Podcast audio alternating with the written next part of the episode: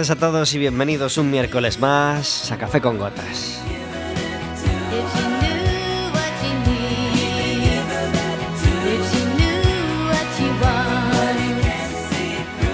Estaremos con vosotros como todos los miércoles de 4 a 5 de la tarde aquí en el 103.4 de Quack FM y en quackfm.org.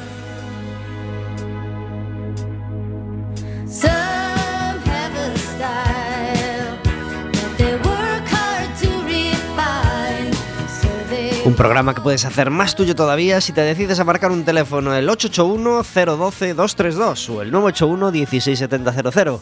Estarás hablando con nosotros en directo.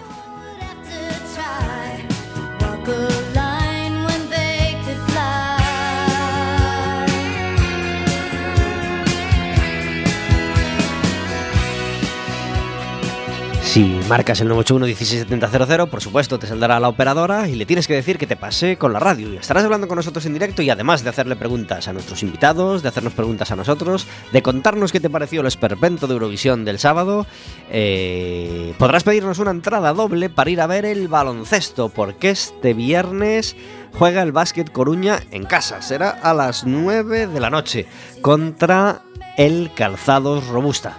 Un partido que no deberías perderte este viernes y el Básquet Coruña además necesita que vayas a animarle. Así que anímate, marca nuestro número de teléfono y podrás ir al baloncesto gratis.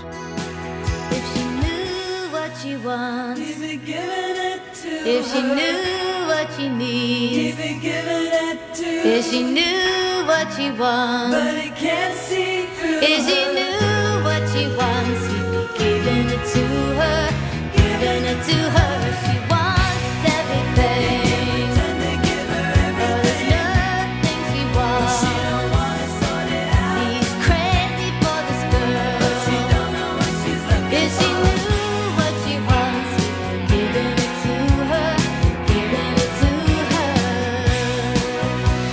Y además mejor que hablemos de baloncesto que hablemos de fútbol, porque vaya fin de semana. Depor y Celta perdieron a última hora sus partidos.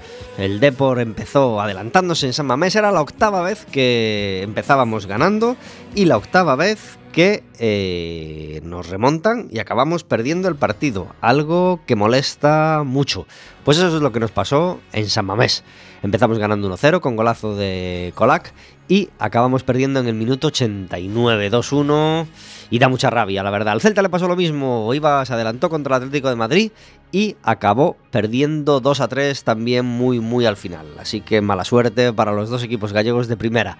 Así que centrémonos, centrémonos en el baloncesto que necesita de nuestra ayuda. Este viernes a las 9 de la noche, como todos los miércoles, tenemos una música de fondo a nuestras palabras. Hoy un auténtico clásico, un auténtico veterano de las músicas instrumentales. Johnny Case to Imagination.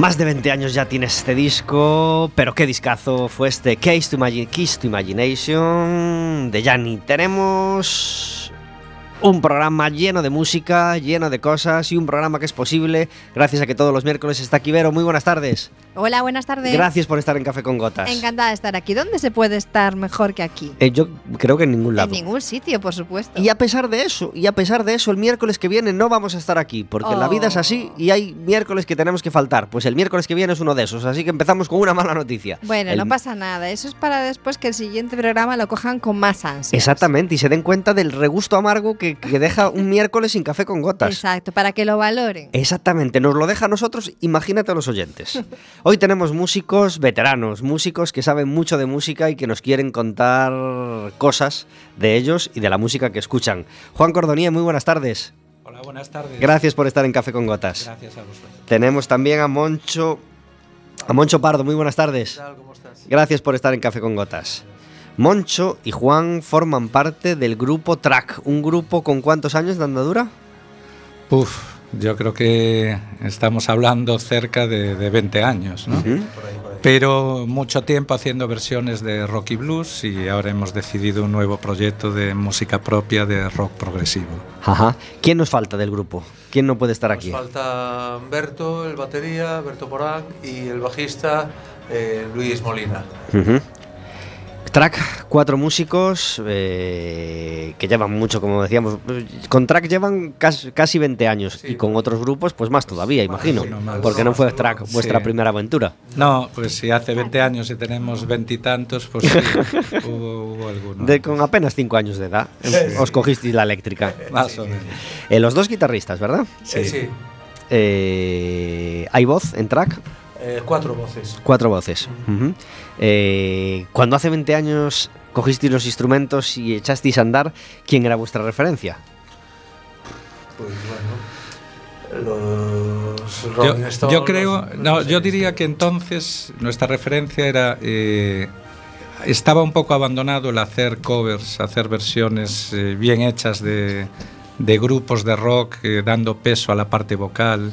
Y entonces nosotros esa época pues hicimos desde Beatles, Stones, a, a Queen, a Pink Floyd, a Stevie Ray Vaughan, a Muddy Waters, hicimos todo un repaso hacia rock y blues y con la característica de que el peso vocal fuera más o menos equivalente al instrumental.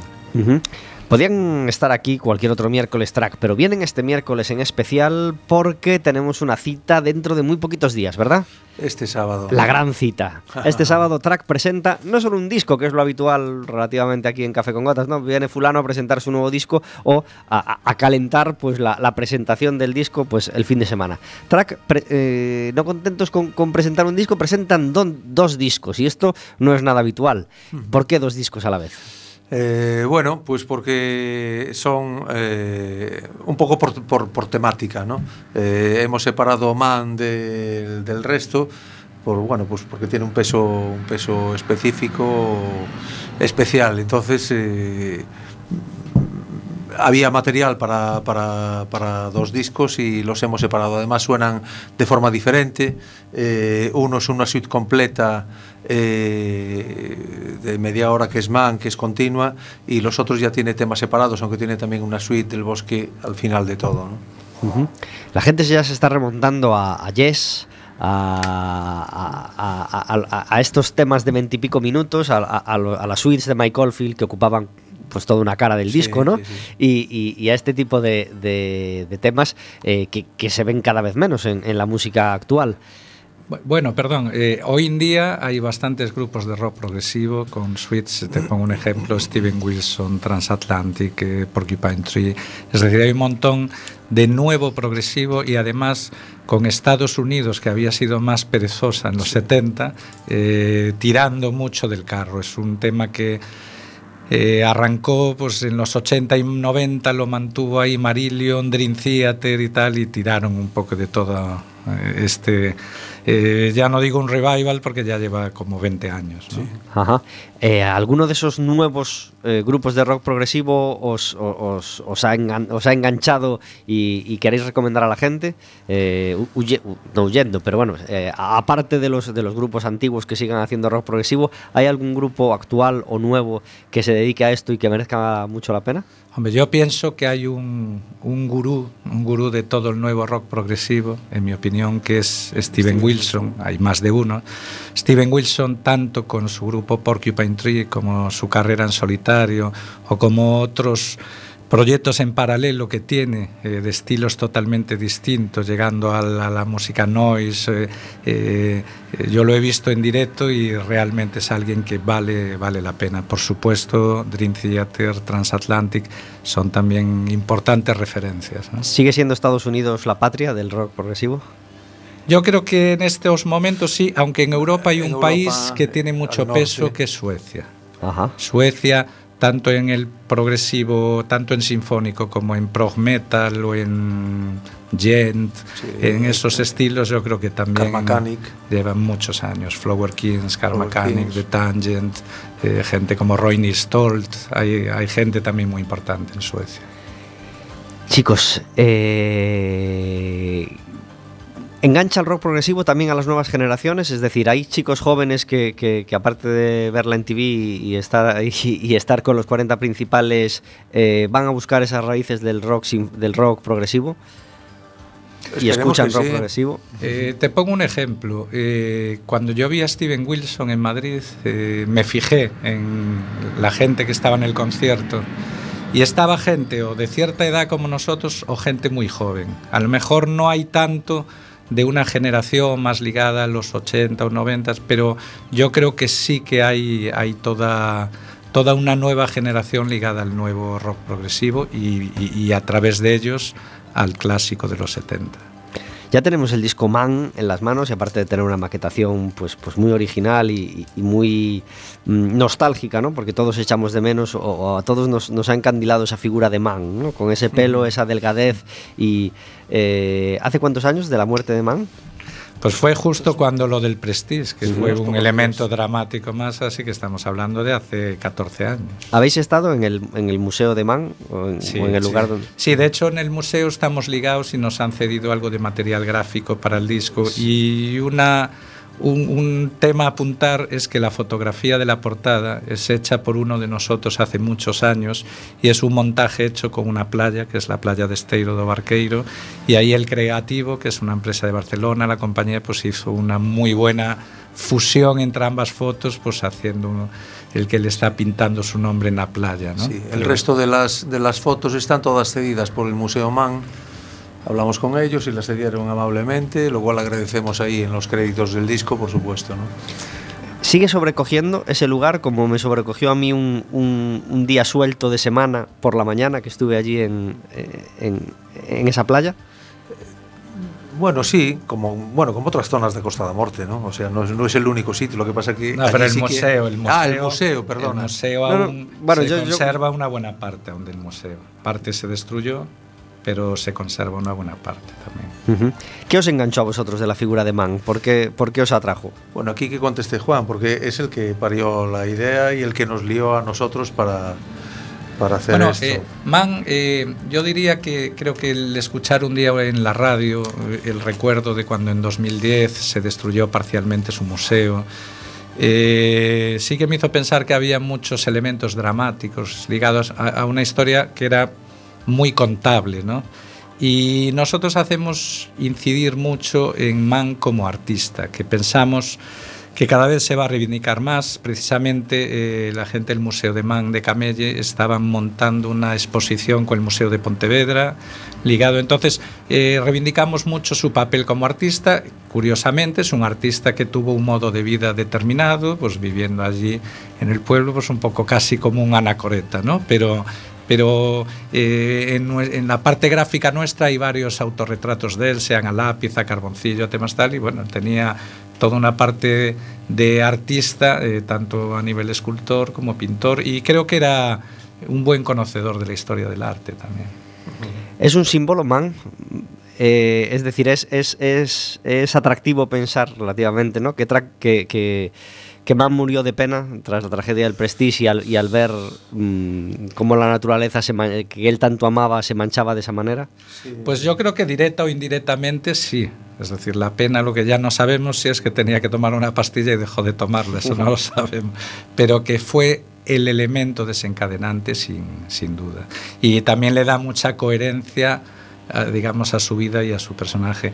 Y lo que pensamos es que es un personaje que cada vez, cada vez va a tener más peso en, Galicia y, en la zona lo tiene muy claro, que es eh, un foco atrayente de turismo hacia esa zona que cada vez va, a ser mayor. Ahora la, la Diputación acaba de de dar una subvención importante para recuperar toda la parte del museo y tal, y creemos que se va a poner bastante de, esperamos poner nuestro granito de arena. Claro que sí. Eh, una actuación allí, en, Camelle, ¿qué tal? Eh, ya, os habréis visualizado alguna vez, ¿no? Sí, Tocando allí. Y ya, ya nos están preguntando. Ya nos están preguntando. Gente de prensa de la zona y tal ya nos están preguntando. Y cuando eh, hagamos esto del Ágora, que técnicamente nos está dando mucho trabajo, pues por supuesto que tenemos muchas ganas de ir allí. Eh, sabéis que los consejeros no están para esperar 15 minutos a que vosotros acabéis el tema, ¿no? No, no habéis proyectado ahí una suite de 15 minutos con los consejeros con el cuchillo en la mano,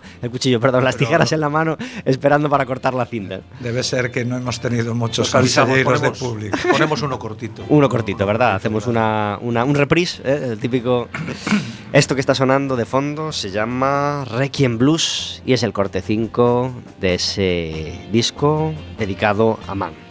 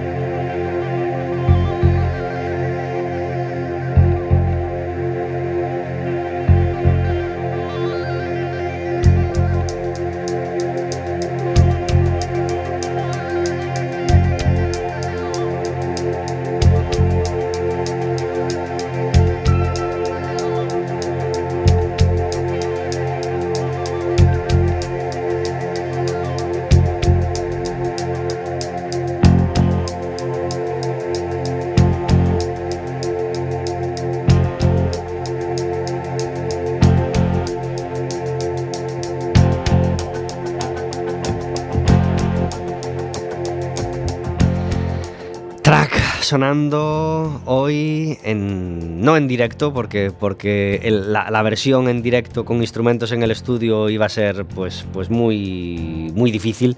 Eh, entonces nos han traído sus discos y estamos escuchando este disco dedicado a Man. Y cuando en Café con Gotas suena esto,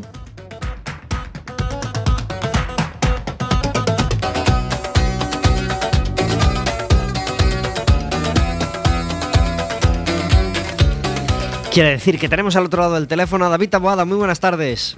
Muy buenas tardes. Gracias por estar en Café con Gotas. A vosotros. ¿Qué café, qué, qué, qué, qué, mm, qué sección más, más peculiar tenemos este miércoles, verdad? Una sección con una parte divertida relativamente, aunque ya creo que ya es un- casi una diversión como trágica, ¿no? Entendiendo como trágica, pues, pues, pues, bueno, pues, pues, bueno, em, la metáfora, ¿no? Si, si, si se quiere, o, trágica, todo referente a la música, claro, y la, la- parte trágica de tener que dedicar la mitad a obituario, un obituario que, que nos da mucha pena, ¿verdad? Pues, pues sí. eh, querría sacarme de de el obituario para después eh, ir, ir a, a- al- a la parte folclórica, porque como tú dices, eh, todo es un poco según uno se lo tome. Exactamente, exactamente. Entonces ya me lo tomo a cachondeo, entonces lo primero es honrar a Al, Al Jarreau, músico de jazz de, de- de- de toda la vida, porque llevamos toda la vida eh, escu- escuchando y viendo bandas sonoras de Al Jarreau, ¿verdad? pues sí, y la más famosa de todas, una de mis series favoritas de niño, además. Pues sí, eh, es, es- es el apellido que le han puesto a la noticia en la mayor parte de los medios, ¿no? Al Jarreau, eh, autor de la, de, la, de la banda sonora de la serie Luz de Luna, una serie que, que, bueno, a ti te pilló un poco más joven, pero a mí me enganchó terriblemente y me gustaba un montón. Recuerdo comentar bueno, esto es un poco para mí la cosa, pero a mí me gustaba muchísimo. Bruce Willis con. David, te escuchamos un poquito mal. ¿Puedes colocarte en un lugar donde tengamos buena cobertura? No. David, eh, hemos perdido la conexión con David, vamos a intentar recuperarla. Chicos, ¿eres de Luz de Luna vosotros? Yo no la vi mucho. no especialmente, personalmente no especialmente. Conozco al Jarro más que Luz de Luna. ¿Alguna otra banda sonora de Al Jarreau que os, que os conquistara? No, no, no. No me acuerdo. Voy a subir el Rasputin para vo- volver a intentar conectar con David.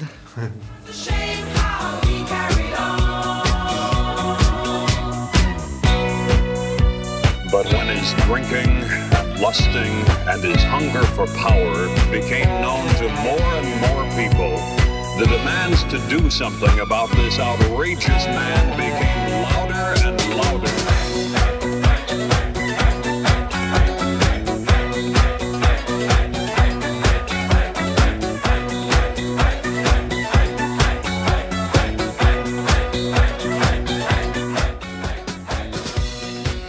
No nos importa mucho dentro de lo que cabe que perder la conexión un momentito con David Taboada para subir el Rasputín, ¿eh? porque subir el Rasputín, es decir, eh, siempre es buena ocasión para subir el Rasputín. Pero mejor ocasión es la de escuchar bien a David Taboada y poder charlar con él un poquito cada miércoles, que nos encanta. ¿Ahora nos escuchamos? Ahora sí, ahora sí. ahora Ahora sí, pues nada, Al Jarreau ponía música a ese Luz de Luna y a otro montonazo de películas eh, y, y- y tiene pues, pues un lugar sobre todo grabado ya con, con letras de oro en la historia del jazz, ¿verdad? Desde luego. Eh, ¿Cómo? No así, no tiene ese disco, de verdad, no tiene ese nombre eh, grabado en letras de oro, eh, el siguiente personaje de la tarde. Bueno, an- antes, antes de entrar con personajes, vamos con el otro obituario que ya nos queda eh, en el jueves pasado, creo, pero que, que vamos a echar mucho de menos. Ha fallecido José Luis Pérez Arteaga, que ponía voz todos los años al concierto de Año Nuevo en televisión española, aparte de hacer su programa en, en- en Radio 3, y que, y que era pues una voz muy autorizada, que lo hacía muy bien y que sabía muchísimo de música clásica y que, y que realmente era imprescindible en esa retransmisión, ¿verdad? Desde luego, o sea, hay dos cosas que destacaría de este hombre. Una es, pues eso, que todos lo llevamos en, en el corazón, esta voz eh, de, de- de- de los conciertos de fin de año y, y estas cosas, pero hizo un labor, una labor impresionante, importantísima. Y, el problema es que como todas, como todas las labores de este tipo la hizo solo contra el viento, de, popularizar la música clásica y, y de acercárnosla a todos y hacerla más, más cercana al pueblo. Y, y- se lo agradezco muchísimo. Él seguramente es una de las razones por las que yo he acabado siendo músico. Y, bueno, lo despido con mucho cariño. Dirigía nada más y nada menos que desde 1985 el espacio El Mundo de la Fonografía en Radio Nacional. O sea que todo un profesional de las ondas, todo un profesional de la música clásica y que, que va a tener difícil reemplazo, la verdad. Lo vamos a echar mucho de menos en, en la retransmisión, por supuesto, del concierto de Año Nuevo, que para los, los, los- los fans de pacotilla de la música clásica como yo, pues, pues era nuestra cita anual y sobre todo pues quienes eran fieles a su programa de Radio Nacional, pues, pues lo echarán mucho más de menos, ¿verdad? Desde luego. Y eh, nos tenemos que, que- que comulgar por, por primera vez en el año, digamos, o como primera cita del año con el esperpento Eurovisión. Sabéis que a nosotros nos gusta bastante el tema Eurovisión. eh, hablamos del tema todo lo que podemos y, y- y vamos, si nos gusta, bueno, jugar al juego de Eurovisión, que es un juego que o te gusta o no te gusta, obviamente, y al que, y al, al que tienes que jugar con, con intención, ¿no? Porque si no pones esa intención de que te guste, realmente cada vez dan más ganas de huir. Y eh, este año hemos empezado, si ya cada año después de la cita Eurovisiva y nuestro mediocre resultado, que es lo habitual, ya sea, bueno, ya sea como sea nuestro resultado, pues las voces en contra de Eurovisión pues eh, se suelen amplificar y, y suelen ser cada vez más gruesas, pues este año empezando como hemos empezado, qué mala pinta tiene el asunto, ¿verdad? Qué mala pinta tiene el asunto. Y a veces pienso que Eurovisión para mí es como eh, una novia que, que te ha dado momentos maravillosos, pero han pasado los años y ya no, no te acuerdas de por qué te gusta. Pero bueno, te da para cortar y, y cada año le das una nueva oportunidad por San Valentín. Pues esto es igual. Eh, ya no sé por qué me gusta Eurovisión, pero a mí me gustaba mucho. Que sí, hombre, que sí, que nos gusta Eurovisión porque es muy divertido, porque una es una cosa que para ver en pandilla es sensacional, es muy divertido. es muy divertido y hay que reconocer que si tienes la capacidad empática de sentirte extranjero por un día, hasta mola. Eh, ya no digo extranjero, pero europeo. o sea, Sí, Desde el punto de vista de un europeo, la verdad es que, eh, joa, este, ahora hablando en serio, el evento eh, no deportivo más visto todos los años. Es una cita maravillosa y el espíritu que, que la mueve deberíamos tenerlo muy presente. Ahora bien, la forma en la que lo está enfocando España desde hace muchos años eh, nos está dejando bastante descontentos. Eh, hubo una época en la que por lo menos se mostraba un poco de intención, de interés de hacer las cosas bien, pues con todos los errores que fueran, pero eh, no sé, yo recuerdo la- las primeras operaciones triunfo que iban vinculadas a, a Eurovisión, pues fue una cosa, no sé, interesante, bonita y sobre todo pues con cierto glamour y con cierto respeto hacia el festival. Eh, lo que ha habido este fin de semana eh, lo he oído calificar en algún artículo como el festival de fin de curso y me parece muy, muy acertado. sí, sí, porque la celebración de- de- del grupo que ganó era muy de, de fin de curso de colegio privado. Sí, sí, sí, sí, sí. Totalmente, totalmente. Bueno, vamos a poner a los espectadores un poco... Exactamente, para quien todavía no conozca los hechos. El sábado se eligió la canción y el artista que representarán a España en Eurovisión. Una gala cutre, según decían las crónicas, eh, presentada por Jaime Cantizano y con seis artistas eh, peleando. Yo tuve la suerte de no verla y de ver solo la parte, entre comillas, interesante. Es decir, justo lo cogí pues con el resumen de los seis artistas y el cierre de los teléfonos y el resultado de las votaciones. A partir de ahí empecé a ver y creo que salí ganando porque la verdad es que ninguno de los seis artistas me gustaba nada.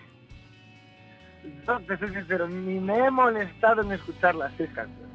Pues nada, pues ya te digo que eran de película de terror, sinceramente. Vale, por Dios, no me esperaba otra cosa tampoco. Bueno, pues eh, hace dos años, eh, bueno, en fin, no, no empecemos por el final, eh, si- sigamos con los hechos objetivos. Hacen el resumen, el jurado da sus votos y según los votos, pues un artista eh, catalán eh, queda de primero y, bueno, y es, y es el ganador, es el ganador de esa parte, ¿no? Digamos, porque también hay que esperar al voto del público, el voto que hacía la gente llamando por teléfono. Y en ese voto, pues con la suma de los puntos hacían un empate entre un artista llamado eh, eh, vamos a decirlo eh, vamos a decirlo bien no nos equivoquemos ayúdame David que, se me ha escapado el nombre algo. eso eh, pues Manel y eh, una artista llamada eh, bueno vaya vaya objetividad Eh, Mire- Mi- Mirela, Mirela, exactamente. Mirela. Eh, llegan a un empate. Y esto hace dos años, pues ocurrió lo mismo. No sé si fue hace dos o hace tres. eh, había ocurrido con, con Raclet y con. Bueno. Estoy con el Alzheimer y, se me van los nombres. Pero ¿cuál era? Que, Ruth, Con Ruth Lorenzo, exactamente, con Ruth Lorenzo. Y la cosa, pues, era que eh, el, voto eh, prevalecía el voto de la gente desde casa y ganaba Ruth Lorenzo en aquella ocasión. Eh, cosa de la que yo me alegré, me acuerdo, aquel día, porque, porque a mí me había gustado más la actuación de, de Ruth Lorenzo que la de Raclet. Pero este año parece ser que habían establecido lo contrario, que si eso ocurría, el jurado votaría en ese momento y decidiría quién de los dos era el, el ganador. El gran problema creo que fue que esto no se explicó desde el principio y es la primera parte, el, el, gran fallo garrafal y lo primero que yo no entiendo, que si ya hay suspicacias y puede haber problema con esto de la elección, ¿por qué no se explican las bases desde el primer momento, no? Sí, sobre esto, y bueno, yo ya tengo otra pregunta más, ¿por qué se cambian las fases a falta de dos días? Porque esta nueva norma eh, se cambió a falta de dos días. Ah, sí, no sabía yo eso. Para el, concurso, sí, sí, sí. sí. Y, después no lo explicas. Y, hombre, yo creo que también fue mala suerte que, que justo fuese a haber un empate, no contaban con eso, pero oye, si ya no lo estás haciendo muy bien, pues explícalo por lo menos. Claro. Pues nada, eh, el jurado vota y igual que había hecho en la primera parte, pues volvió a votar por el por el catalán eh, y ganó. Eh, este chico pues es un chico de 20 años, rubio, de ojos azules y eh, pues, parece ser que entre el público había más fans de Mirela, ¿no? Entonces el público se enfada, empieza a gritar tongo, tongo, tongo, Mirela Eurovisión, etcétera, etcétera. El ambiente se queda absolutamente helado se corta, se corta totalmente el aire y se corta totalmente el rollo. Eh, Manel incluso eh, hace un pequeño corte de mangas a la gente que le está bucheando, cosa que ya acaba de, de, ensuciar todo. Y nada, interpreta con ese ambiente tan frío y tan sucio, pues su canción otra vez y acaba la gala pues, pues con este mal rollo manifiesto, ¿verdad?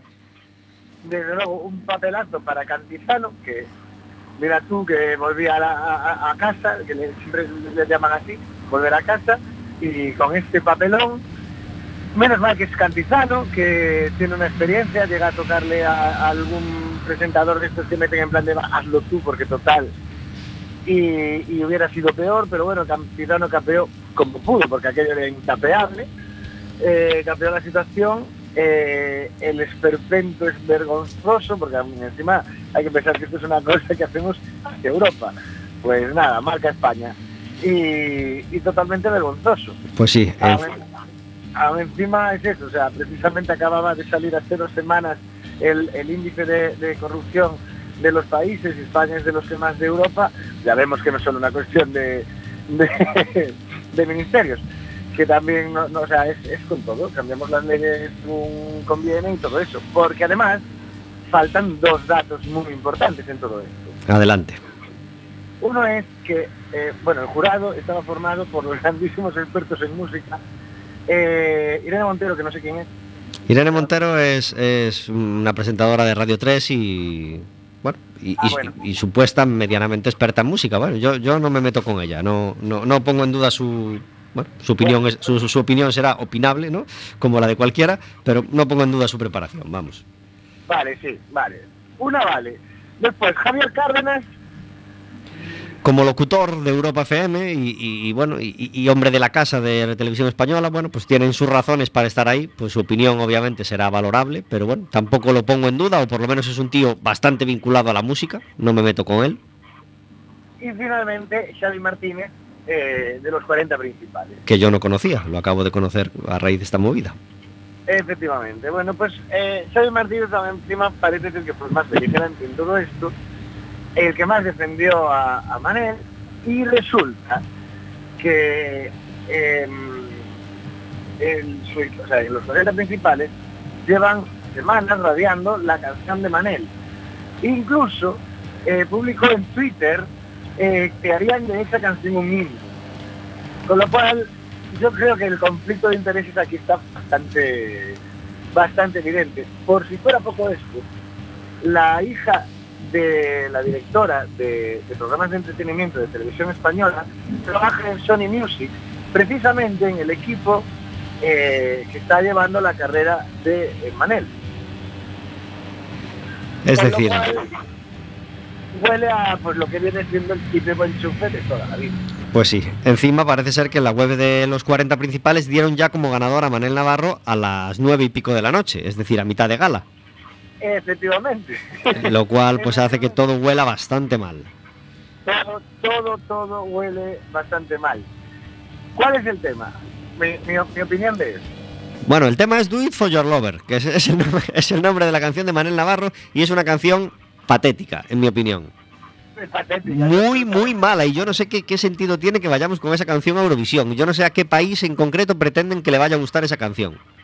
Claro, no, aparte tiras de hilo y hay, y hay cosas como que, bueno, pues eh, Brequet, to- todas, la- las, todos los concursantes, cinco de ellos, accedieron a, a la gala final mediante el Eurocasting, pero eh, él fue la opción que puso Televisión Española, digamos que pasó directamente.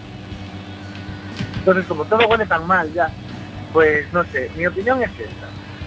Eh, en 1968 eh, iba a representarnos eh, Joan Manuel Serrat. Finalmente, él mismo se negó a hacerlo por, bueno, la polémica del verso en catalán y todo esto, y se eligió a dedísimo a Maciel. Pero ¿cuál es el tema? Era 1968, estábamos en una dictadura de siempre, hasta entonces, y muchos años más en el futuro, eh, fue Televisión Española quien escogió la canción que le dio la realísima gana.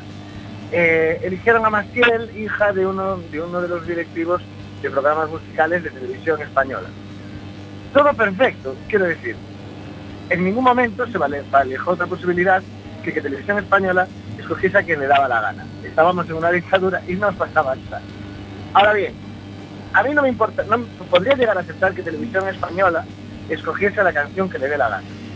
Y si no me gusta, pues yo opinaré que no me gusta. Ahora, montarnos todo este circo para total poner la que te da la gana, si nadie te obliga a que esto sea un proceso democrático, no está en la Constitución española que tengamos que elegir por votos al representante en Eurovisión.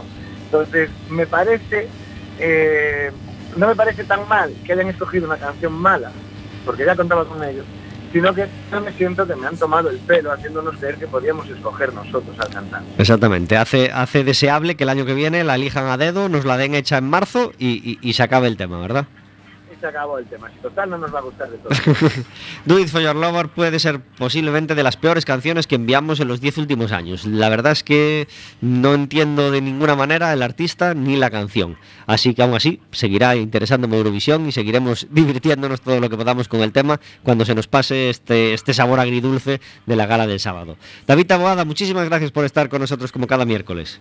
Muchísimas gracias. Nos vemos la semana que viene. Un abrazo muy fuerte. Eh, aprovechamos, eh, creo que ya se, lo, ya, se lo, sí, ya se lo hemos dicho a la audiencia, pero aunque sea nuestra coletilla, nos vemos la semana que viene. Esta vez no nos vemos la semana que viene. El miércoles que viene no hay café con gotas. Nos veremos, nos escucharemos de nuevo dentro de 15 días. Así que feliz carnaval, porque nos volveremos a escuchar el dentro de dos miércoles, que serán miércoles de ceniza. Pues nos vemos el de ceniza entonces. Un abrazo muy fuerte, David. Un abrazo. Adiós.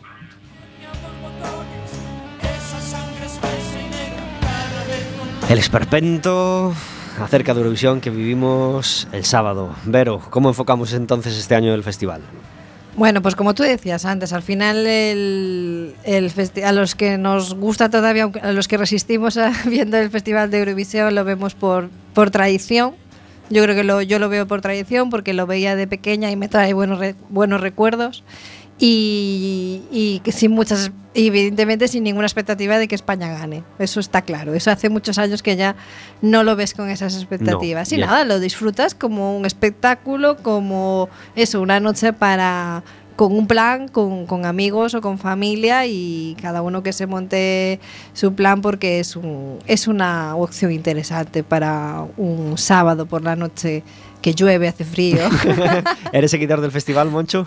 Eh, pues no, la verdad no, desde hace años. Yo recuerdo el de Masiel sí, y algún otro, pero, pero no, no, normalmente no lo veo, porque bueno, no es un estilo de música que me tenga enganchado, ¿no? Pero reconozco que el montaje que se hace en el festival es espectacular, ¿no? A nivel de luz y sonido.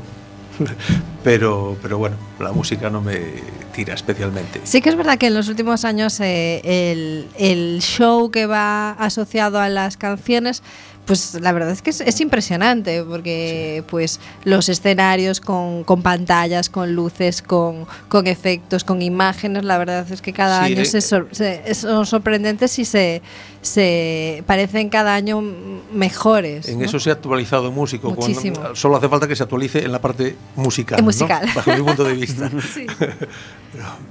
Juan, eh, ¿tú escuchaste el tema que llevamos este año? La verdad, no. Pues ni, ni siquiera te lo recomiendo. Déjalo para el final, déjalo solo para el festival. Y lo que sí os recomendamos es que veáis el festival. El festival es muy divertido. Leí, leí algo de la polémica, pero realmente no he, no he escuchado la canción. Yo en nuestro caso podemos decir que a nuestro pesar no hay ninguno de ojos azules de 20 años, pero que aseguramos que no va a haber cortes de mangas. bueno, es lo normal, es que, es que lo anormal es lo que ocurrió el sábado. En fin, eh, y tampoco es normal que el Barcelona pierda 4-0, aunque sea fuera de casa en París ante un gran equipo como ocurrió ayer, Vero. ¿Qué le pasó al Barça en París? Pues. Chistes bueno, de San Valentín aparte que ya se han hecho todos, ya los habréis leído todos. Sí. A ver, yo eh, creo que el Paris Saint Germain le cogió muy bien la aguja de marear al Barça. Creo que los toreó muy bien y que lo llevaron muy bien y que hicieron muy, un muy buen juego. Los, algún gol es espectacular y tuvieron, tuvieron la noche. Pues y el Barça no. Así fue. Al Barça le salió todo mal, al París todo bien, y eso es lo que suele pasar para que se dé un 4-0, que es un resultado muy abultado, y más cuando para un equipo como el Barça, que acostumbrado a ganar y mucho menos a.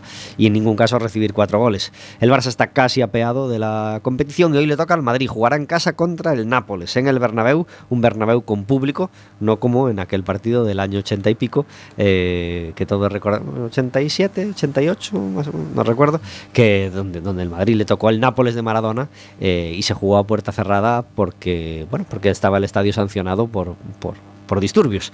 El Deportivo juega el sábado a las seis y media contra el Alavés. Partido muy importante, partido en casa, donde necesitamos los tres puntos mm, de forma fundamental tras los últimos resultados. Y este fin de semana además tenemos la final de la Copa del Rey de Baloncesto. En Vitoria se va a celebrar y por la tele la podremos ver en, en todo el país. Así que interesantísima como siempre esa Final Four de... Bueno, Final Four no, creo que es Final 8, porque van ocho equipos. Empiezan ocho equipos desde el jueves hasta el domingo y el domingo la gran final de Copa como como es habitualmente.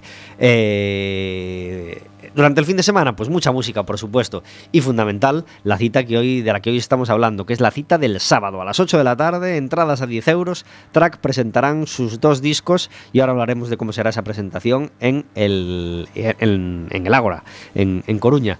Eh, no hay que esperar al sábado, por supuesto, para ver buena música, porque atención al concierto que tenemos hoy en el Palacio de la Ópera, ¿no? ¿Sabéis quién nos visita? Pues un auténtico veterano, eh, un poquito más que vosotros. Un poquito más. sí. John Mayall, Living and Loving the Blues Tour. ¿Cuántos años tiene John Mayall? 82, creo. Casi nada. 80 o más, ¿eh? Más, más, sí, más de 80. 85 por ahí. Pues con sus ochenta y pico años, John Mayall estará esta noche en el Palacio de la Ópera. Mañana, teatro en el, en el Rosalía, la banda municipal gratis. Eh, qué bien, porque el- la información del ayuntamiento pone eh, que empieza a las 8, apertura de puertas a las ocho y media. ¿Qué os parece?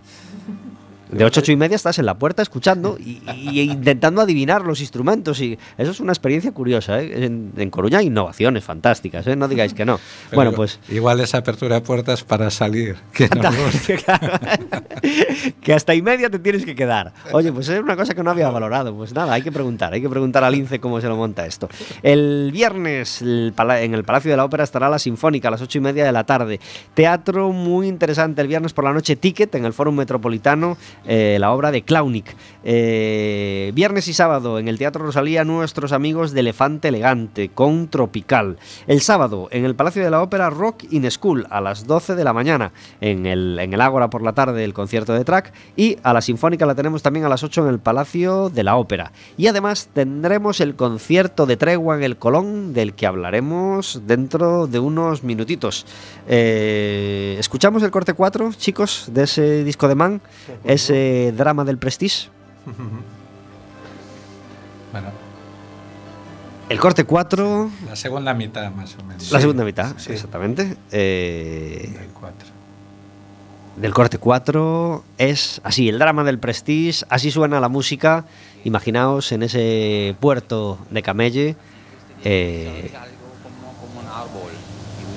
esa es la voz de Man. Esta es la voz de Man, sí. Muchos no la habréis oído nunca.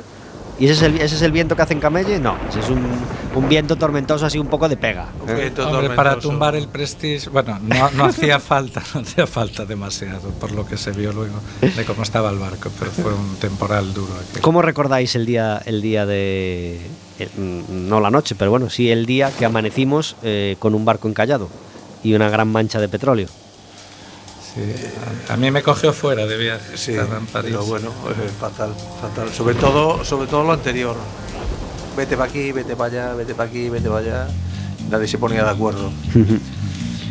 Nadie recibe en su puerto alguien que vierta borbotones, como dice la letra. Y aquellos esperpentos de Fernández de Mesa, de- del actual presidente, etcétera, etcétera. Sí, pues en este corte la parte de letra que está en la segunda mitad es que se llama eso el drama del Prestige intenta intenta reflejar la situación que hubo en ese momento y que va a quedar muy ligada la historia de, de Man a, a futuro. ¿no? Así suena en el disco. Tenemos un teléfono, lo recordamos, 881-012-232, a donde nos puedes llamar si quieres ir gratis a ver el baloncesto el viernes. El Básquet Coruña estará en el pabellón de los deportes jugando a las 9 de la noche.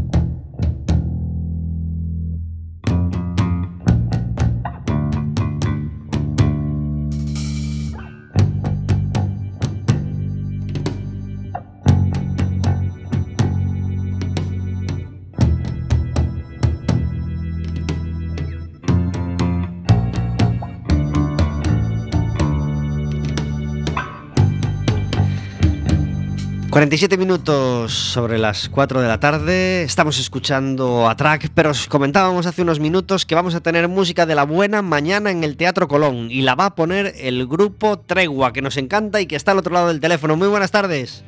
Hola, buenas tardes. Mario García es el cantante de Tregua... eh, ...un grupo que lleva funcionando desde el año... 2009, 2008, 2009. ¿Es la primera vez en el Colón?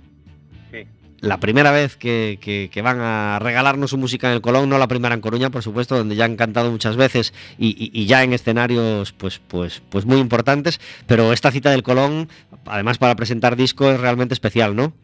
Sí, claro, es una cita especial. Era eh, una deuda que teníamos ahí pendiente, ¿no? La de poder eh, pues pisar un escenario de los, de los dos teatros que tenemos en la ciudad. Y bueno, la ocasión lo merece, ¿no? Ya que estamos presentando el nuevo disco, pues creímos que, que el Teatro Colón era, era el lugar idóneo para, para ello. ¿Es el segundo disco? Eh, bueno, sí, más la maqueta, ¿no? Más la maqueta. Sí, sí, el segundo disco más la maqueta. Así que súper contentos.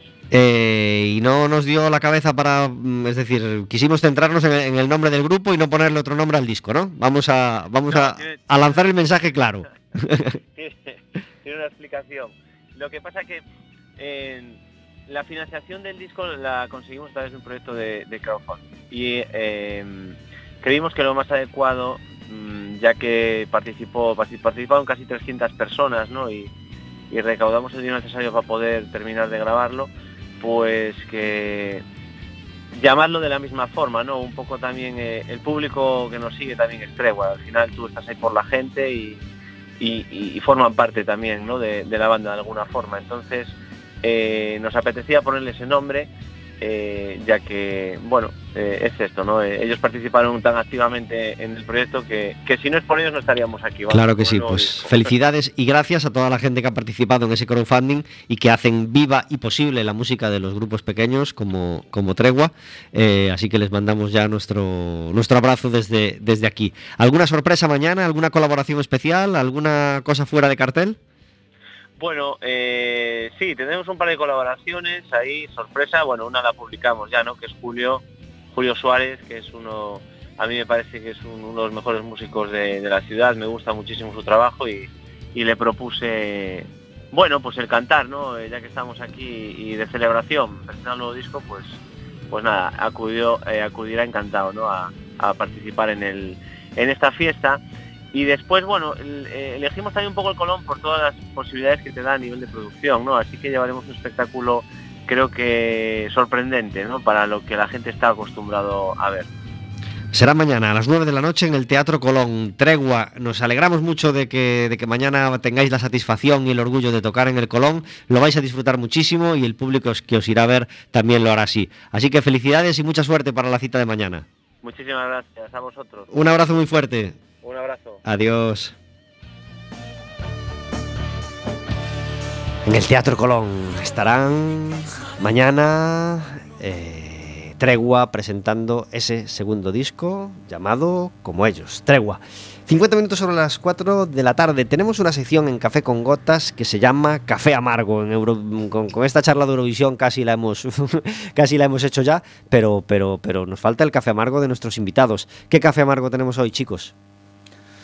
Yo tengo todos los días el mismo. Yo que me he ido a vivir fuera de, de Coruña, pues siempre los que manden, sean de un color del otro, siempre digo que eh, la entrada en la ciudad, es que, cuando alguien tropieza y o estornuda, eh, tenemos unos problemas muy serios y entonces que se planteen que más antes que después habría que hacer algo. Qué poquito hace falta para que Coruña se colapse, ¿verdad? Piensa uno a veces. Es que la Coruña Tres gotas de lluvia se colapsa. Es una península, es decir, ya, ya es complicada desde el punto de vista geográfico y con el tema de túneles, todo eso, pues como los dos sitios por donde entras no esté bien, pues es, es jugar a perder. Bueno, ahora tienes un tercero, ¿no? Que es la tercera ronda.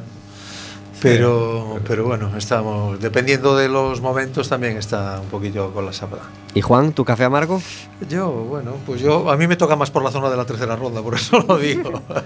pero, pero bueno, a veces sí que pillas también. La rotonda de conexión. sí, sí, la rotonda del, del, pavo real. A veces, eh, antes era una cosa, bueno, muy fluida y ahora todas las mañanas te la encuentras ahí, colasada. Eh, bueno, mi café amargo de hoy se refiere a eh, las empresas de reventa de entradas. Hace tiempo ya que están haciendo mucho daño y que crece la polémica y las suspicacias acerca de esto. Las entradas de Sabina se ponían a la venta hace unos días y se suspendía la venta, al final no funcionó la cosa y se aplazó esa puesta de venta de entradas. Bueno, pues ya sale hoy en la prensa que hay webs de reventa que están ofreciendo entradas de Sabina cuando la venta no ha comenzado. Así que denunciamos desde aquí y nos amargamos con este café amargo de la, de la reventa de entradas y aquí cerramos el mal humor del café amargo. ni pone la música de fondo a nuestras palabras, aunque hoy hemos escuchado muchos ratos de fondo cosas de este disco de, de, track llamado Man. El otro disco que presentan es El Bosque sin Árboles y además va a haber cosas muy concretas en el directo del sábado que queremos destacar, ¿verdad? Pues sí. Eh, vamos a destacar que hay una proyecciones en todos los temas, o sea, hay un vídeo por tema eh, que se va a proyectar, hay una retroproyección con una pantalla grandota de pueden ser unos 6, 8 metros de, ancho. Eso combinado con tema de, bueno, ya las instalaciones del Agora están muy bien, ¿no? Pero se complementan pues en tanto en sonido como, como en luces a nivel de robótica y tal, con lo cual esperamos que sea un espectáculo mm, poco repetible. o sea, para nosotros quizás sea el que en estos últimos años que hemos, que hemos tocado, la presentación más, más compleja que hemos hecho. Un técnico de sonido, un técnico de proyección, un técnico de iluminación, eh, director de producción, eh, lo vamos a apoyar, queremos grabarlo también, con lo cual va a haber pues eh, cuatro cámaras grabando. Bueno, hemos echado el resto. esperemos que la gente lo disfrute, pues pues tanto más que nosotros, ¿no? Ahí le pedimos disculpas al Deportivo, que si ve que eh, se les empieza a ir gente en el segundo tiempo. Se tienen que No es por ellos, es que se están yendo al ágora. Claro que sí. Eh, También decimos, perdona Pablo, que la gente tenga precaución en el tema del coche, porque jugando al Depor es muy complicado aparcar en la zona. Sí. Por eso también en carteles hemos puesto las líneas de Las bus, líneas de buses, que etcétera, no. porque bueno, que la gente que Muy tenga, bien pensado. tenga, El 14, el 6 para subir la avenida Finisterre y después puede bajar cuesta abajo, que la verdad se llega en un pispás. Yo, yo apostaría por esa fórmula. Y el que salga del que vaya a ver al Depor es cuestión de salir Un poquito el- antes. claro, si el Depor nosotros ya hemos hablado con ellos para que solucionen el partido pronto. Con en 3-4-0, la primera ¿verdad? mitad. Claro que sí. Y después la gente se puede salir un cuartito de hora antes para acercarse al, al Ágora a ver el espectáculo. Pues muy buena idea. Eh, el pasado viernes, el pasado sábado estuvo Izal en el Coliseum, pero el viernes hicieron una sesión, mm, digamos, para, privilegiados en el Playa Club. Y yo tuve la suerte, gracias a ellos, de acudir a esa sesión. Me gustó mucho ese, ese concierto, no acústico, pero bueno, ese concierto en versión pequeña de Izal, así que felicidades a, a ellos. Y eh, no dejamos de anunciaros este concierto. Él será el sábado a las 8 de la tarde, 10 euritos la entrada, track presentando sus dos discos. Chicos, vamos a pinchar para despedirnos. El último tema que vamos a escuchar hoy de track es el corte 5 de ese El bosque sin árboles. Se llama Mentiras, blues especial y nos sirve para cerrar el programa de hoy. Un programa en el que hemos estado felices, totalmente felices de hablar con, con gente que lleva tantos años en el mundo de la música como track eh, hoy en las, en las voces de, de Moncho y de Juan. Así que le mandamos un abrazo a los miembros del grupo que no pudieron venir. Juan, muchísimas gracias por estar en Café con Gotas. Gracias a vosotros, Pablo. Moncho, muchísimas gracias por estar en Café con Gotas. Gracias, gracias a vosotros. Vero, muchísimas gracias por hacer posible como cada miércoles Café con Gotas. Encantada de estar aquí un miércoles más. El miércoles que viene tenemos el sin sabor de no poder hacer café con gotas. Así que nos veremos de nuevo dentro de. Nos escucharemos de nuevo dentro de 14 días. Será el miércoles de ceniza. Ya nos habremos puesto los disfraces. Ya tendremos esa resaca, esperemos que dulce, del carnaval. Y estaremos hablando con vosotros de nuevo de 4 a 5 de la tarde en el 103.4 de Quack FM y en quackfm.org.